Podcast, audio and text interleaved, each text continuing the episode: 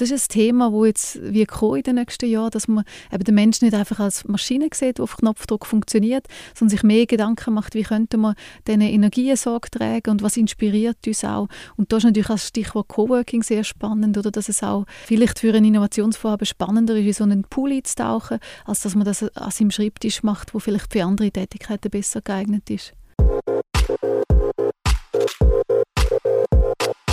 Der E-Zürich Polit-Talk zur Frage, ist die Zürcher Infrastruktur fit für die Arbeit von morgen?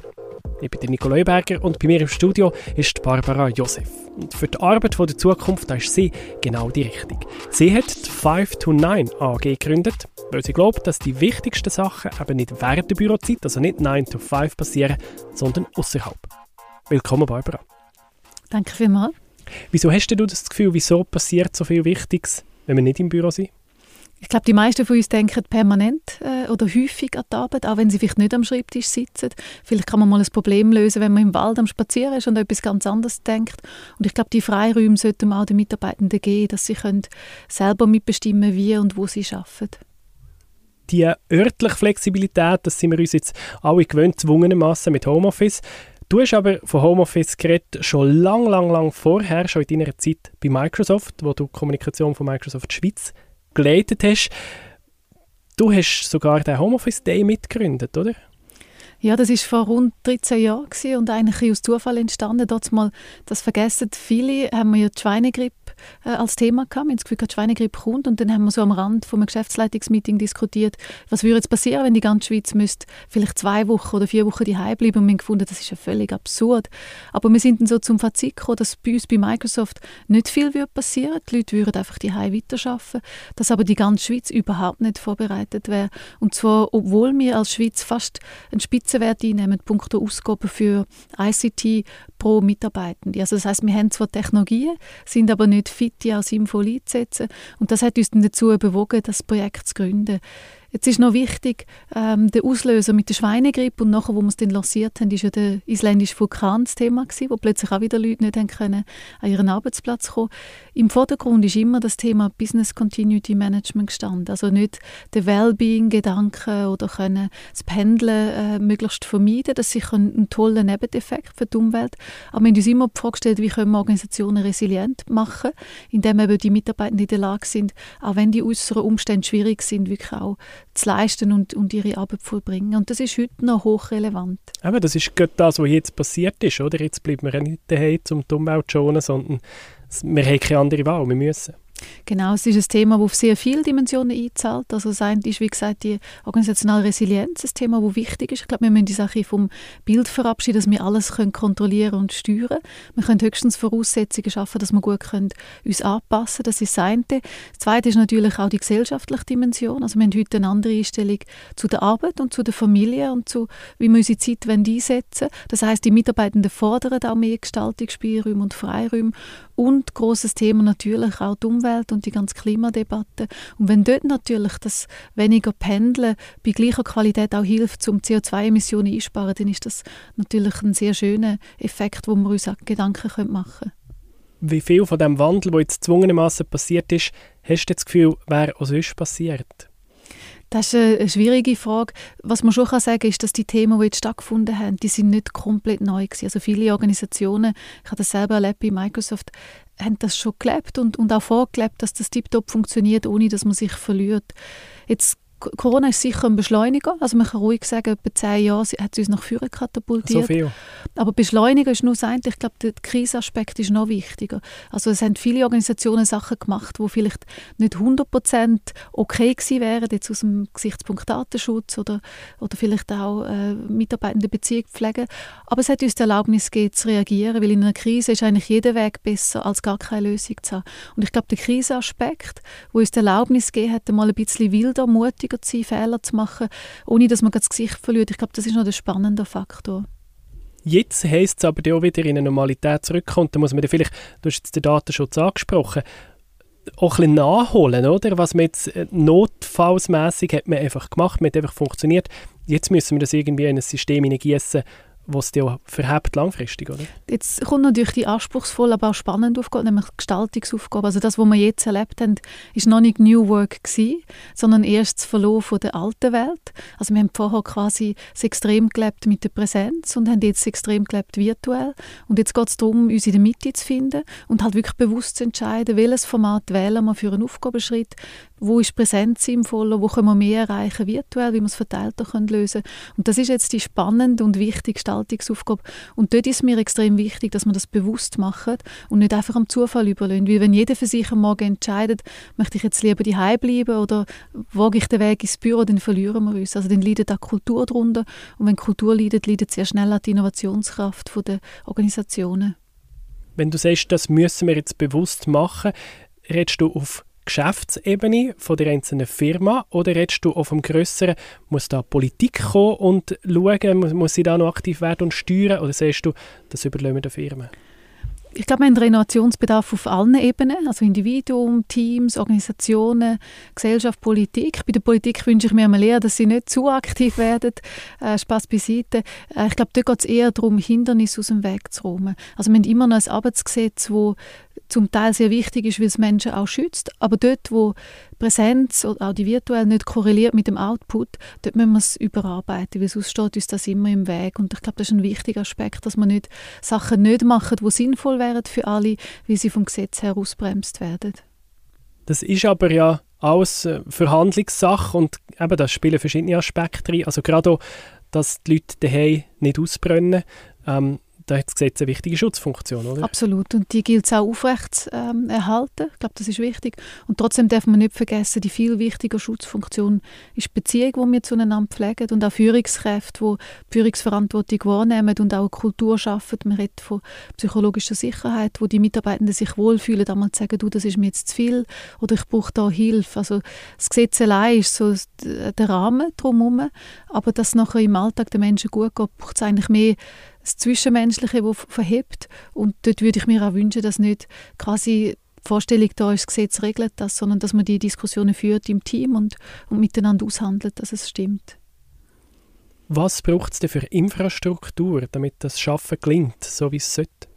Ich glaube, ist ganz klar, in der Schweiz sind wir schon lange ein Denkstandort, ein Innovationsstandort. Wir haben über 50 Prozent der Beschäftigten sind Wissensarbeiter oder haben eine wissensintensive Tätigkeit.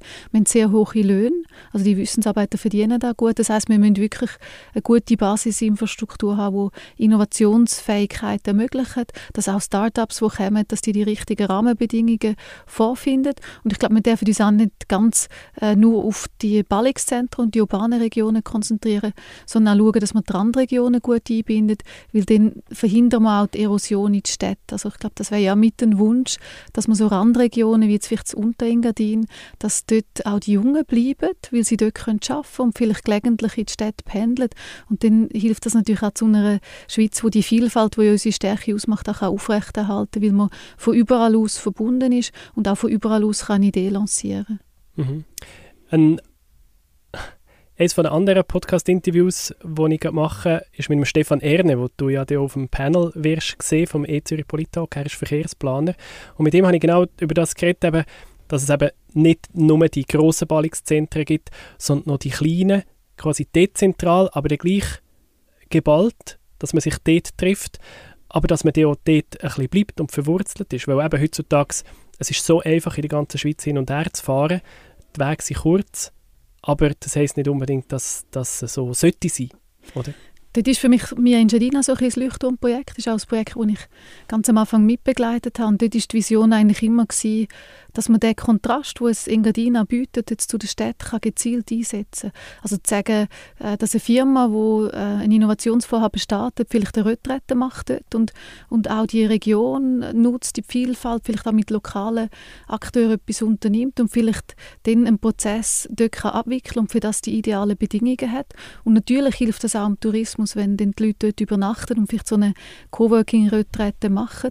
Aber es ist spannend, weil man dann Tourismus auch anders denken. Das ist dann mal nicht mehr Schlaf im Stroh, sondern es ist eher die Überlegung, ja, wenn so eine Firma da oben ist, dann braucht es vielleicht einen Concierge, der ihnen die Arbeit äh, ermöglicht oder, oder es braucht Organisationen, die Arbeitsräume mobil einrichten, wo die Firmen dann halt gerade sind und aber noch auch wieder umwandelt und abbaut und das ist spannend, das führt dann zu einer Umgestaltung und wenn uns das gelingt, dann können wir natürlich die Regionenvielfalt auch gezielt einsetzen. Dann sind nicht die einen ab dem Schuss, sondern sind dann vielleicht plötzlich solche Kraftorte, wo, wo neue Businessideen entstehen und wo vielleicht auch die Lokalbevölkerung super involviert ist und nicht einfach äh, quasi im Tourismus sterben muss zuschauen. Mensch, gibt es schon ein, Gerangel darum, in einer Firma, wer das als nächstes in Retreat auf darf in Engadin?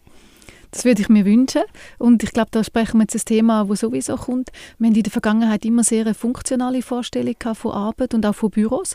Also die heutigen Büros, wenn man die anschaut, weiß man nicht, ob man jetzt im Wartezimmer von seinem Zahnarzt ist oder in einem Bürogebäude. Und ich glaube, wir haben auch in der Pandemie erkannt, dass die Atmosphäre einen starken Einfluss auf uns hat. Also gerade Wissensarbeiter, die ja ein bisschen mühen, äh, können auf Ressourcen setzen, inspiriert sein und auch ein Umfeld haben, das sie anspricht. Für die ist der Ort, wo sie arbeiten, sehr wichtig und ich glaube auch der Wechsel von Ort. Also beispielsweise, ähm, ich zähle auch zu denen, viele merken, einen Tag an einem Ort arbeiten ist sehr anstrengend, aber wenn ich zum Beispiel in der Mitte einen Ortswechsel habe und den Gang zum Bahnhof vielleicht auch noch als Pause kann nutzen kann, dann gibt mir das wieder Energie.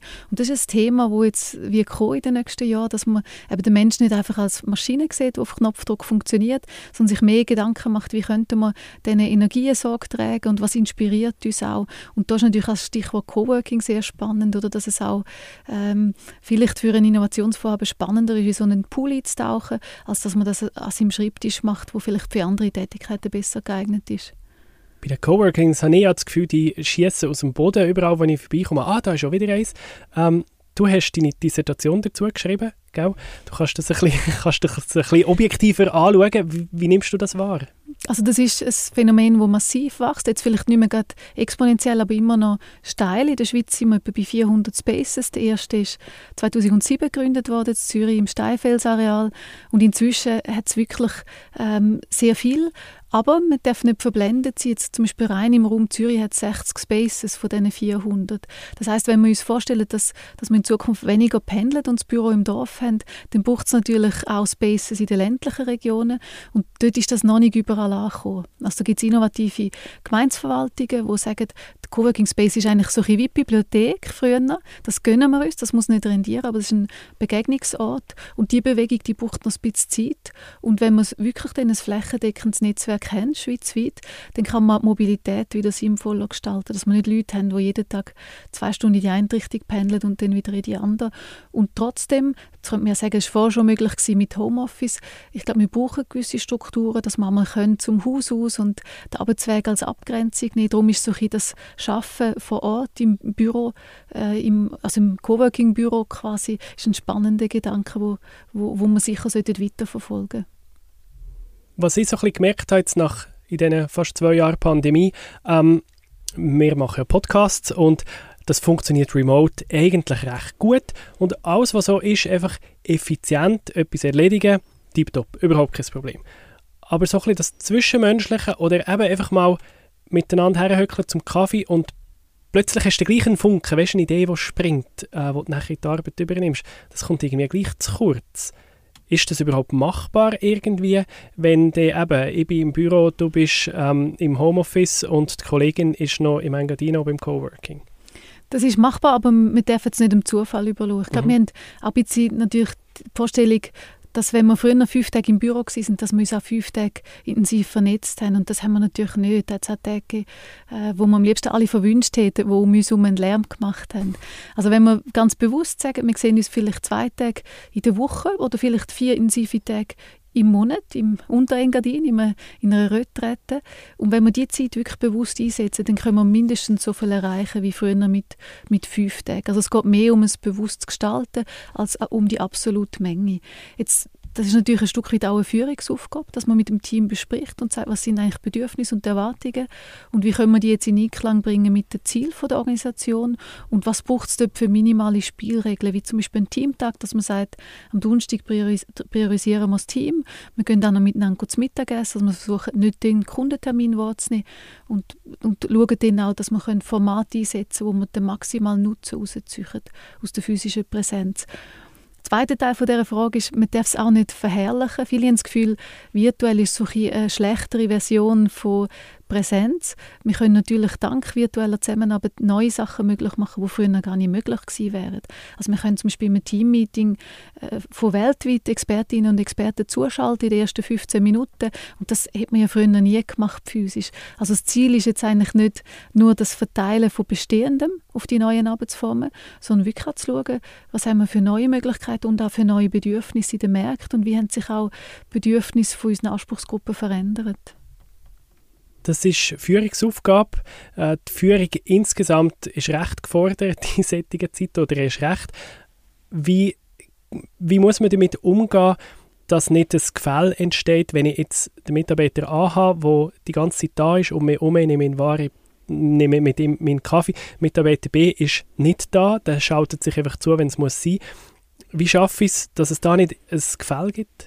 Da hat zwei Dimensionen. Das eine ist, wir müssen uns halt auch Gedanken machen, welche Rolle müssen wir wirklich auch in Zukunft anstellen, wo müssen wir uns näher sein, wo müssen wir Kultur wirklich leben und zelebrieren, wie wir sonst zusammen nicht innovativ sind. Und dort sind dann so Massnahmen, wie zu sagen, wir, wir gezielt uns Zeit nehmen für uns selber. Also wenn wir uns physisch sehen, haben wir immer die Hälfte von der Zeit nicht verplant, damit der Austausch stattfindet. Das ist enorm wichtig. Also lieber selbst bewusst planen, als zu fest schauen, wer ist jetzt wann abwesend. Das ist nicht mehr eine spannende Frage. Das Zweite ist natürlich dann, dass Führung eine zusätzliche Rolle überkommt. Führung war ja schon immer gewesen, Beziehungen gestalten, das ist nicht neu, aber so der Aspekt vom Community Management, dass Führungskräfte vielleicht noch mehr überlegen, was würde jetzt dem Team gut tun. Also könnte man zusammen einen Ausflug machen oder, oder wie können wir ein Erlebnis schaffen, das für alle bedeutsam ist und uns weiterbringt. Und die Dimension ist neu dazugekommen. Wir haben sie früher einfach am Zufall überlassen, das Gefühl das findet dann einfach statt vor der Kaffeemaschine. Was braucht es sonst noch für Infrastruktur, jetzt vielleicht auch technischer Art? Hast du, zuletzt, hast, hast du vorletzt je einen Moment gehabt, wo du zum Beispiel noch in einem Funkloch gesessen wärst? Also insgesamt bin ich recht zufrieden mit der Infrastruktur, wie sie heute ist. Aber das ist für mich nicht unbedingt die spannende Frage, weil ich überlege nur, was ich heute mache, ob ich das gut abbilden kann ich glaube, wenn wir nach vorne schauen, ist völlig klar, dass die Vernetzung weiter voranschreitet. Das Thema Internet of Things, das heißt nicht nur Menschen mit Menschen vernetzt sind, sondern auch Objekte vernetzt sind, bis hin in die Landwirtschaft, Smart Cities und so weiter. Und für das brauchen wir gute Infrastrukturen. Das heißt, es geht weniger um die persönlichen Bedürfnisse und ums Streamen von irgendwelchen Sendungen. Das können wir gut mit der heutigen Infrastruktur. Aber wenn wirklich Millionen von Objekten am Netz angeschlossen werden und wir durch das vielleicht auch können, unseren Fußabdruck noch nachhaltig nachhaltiger gestalten, dann müssen wir für das bereit sein. Das ist, glaube ich, die wichtige Frage. Und was meinst du, braucht es für das? Da bin ich zu wenig äh, von te technisch drin. Ich würde mir einfach wünschen, dass wir Fortschritte, die möglich sind und natürlich auch gesundheitlich unbedenklich, dass wir die möglich machen. Ich glaube, die, die die erste U-Bahn geplant haben in London vor über 100 Jahren, sind auch als Spinner gesehen worden und heute ist es völlig klar, dass es das braucht.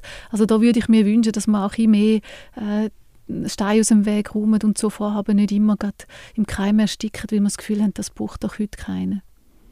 Und wenn wir jetzt nochmal einen Schritt mehr in die Zukunft schauen, die ganze, das ganze Thema rund um das Metaversum, das jetzt so aufgepoppt ist, weil halt Facebook sich umgetauft hat in Meta, äh, da gibt es ja jetzt so erste Schweizer Firmen, die sagen, stolz, wir haben Filiale eröffnet im Metaversum, also das Teil gibt es, oder? Aber wird das mehr als, ein, wird das mehr als, ein, als eine Spinnerei? Ich bin dort genauso neugierig und, und, beobachte Was ganz sicher kommt, ist, dass es neue Märkte gibt. Das sehen wir im mhm. Kunstmarkt zum Beispiel. Oder auch Kleider, dass es bereits Objekte gibt, die es nur in der digitalen Welt gibt. Ja, NFTs. Also, genau, also mhm. als Markt müssen wir das ganz sicher ähm, im Auge behalten. was man auch sieht, ist zum Beispiel Microsoft, wo mit Mesh versucht, das Teams-Erlebnis lebendig zu machen. Also es, man kommt, das Internet ist dann nicht mehr flach, sondern wir begegnen uns in einem virtuellen Raum und das wird schon intensiver. Das heißt, die Qualität steigt dann noch mehr oder der Grund ins Flugzeug steigen sinkt, wird noch weniger wichtig. Also das finde ich äh, extrem spannend. Und wenn man es jetzt noch ein weiter denkt, heißt das natürlich auch für die Kultur, wo wir drin sind. Wir müssen eine Kultur haben, wo Leute, die sich mit dem Thema auseinandersetzen, heute sind das zum Beispiel Gamer oder sonst Kunstfreaks, die müssen eine Stimme haben in der Organisation. Das heißt, die Diskussionen müssen heute stattfinden und natürlich werden 15 äh, von 20 Ideen sich nicht realisieren lassen, die werden wild sein, aber wir müssen heute das Thema thematisieren und, und auch äh, Experimentierfelder zulassen in den Organisationen und natürlich auch eine Kultur haben, wo die Vielfalt von der Märkte abbildet ist. Das finde ich einen wichtigen Punkt. Also fest, was braucht es da von einer, wieder von einer Führung, also Mut und eben die Neugierde, Führung muss häufig einfach Plattform bieten, dass die Diskussionen können stattfinden können. Mhm. Jetzt als Beispiel, ähm, wir dürfen in der Stadt Zürich mit, äh, mit den Sozialdiensten Unconference realisieren als, als Element von der Führungsweiterbildung. Und Unconference ist eigentlich eine Plattform, wo jeder sein Wissen sichtbar macht und, und seine Kolleginnen und Kollegen weiterbringt. Und so Plattformen initiieren und darauf oben passieren dann Sachen, die man heute noch gar nicht planen können, das finde ich wichtig. Jetzt so Plattformen gehen auch im Kleinen, dass man zum Beispiel sagt, das Teammeeting starten wir immer mit einer Check-in-Frage und zum Beispiel die Frage, das habe ich diese Woche gelernt oder dazu wünsche ich mir eine Lösung oder das sind so niederschwellige Formate, dass, dass es völlig normal ist, wenn man etwas sieht, was einen beschäftigt, wenn einem etwas nervt oder wenn man eine Idee hat, dass man das laufend spielt und dass Kultur so ist, dass man auch darüber kann diskutieren und auch die vermeintlichen gesponnenen Ideen ernst genommen werden. Ich glaube, das ist ein wichtiges Element.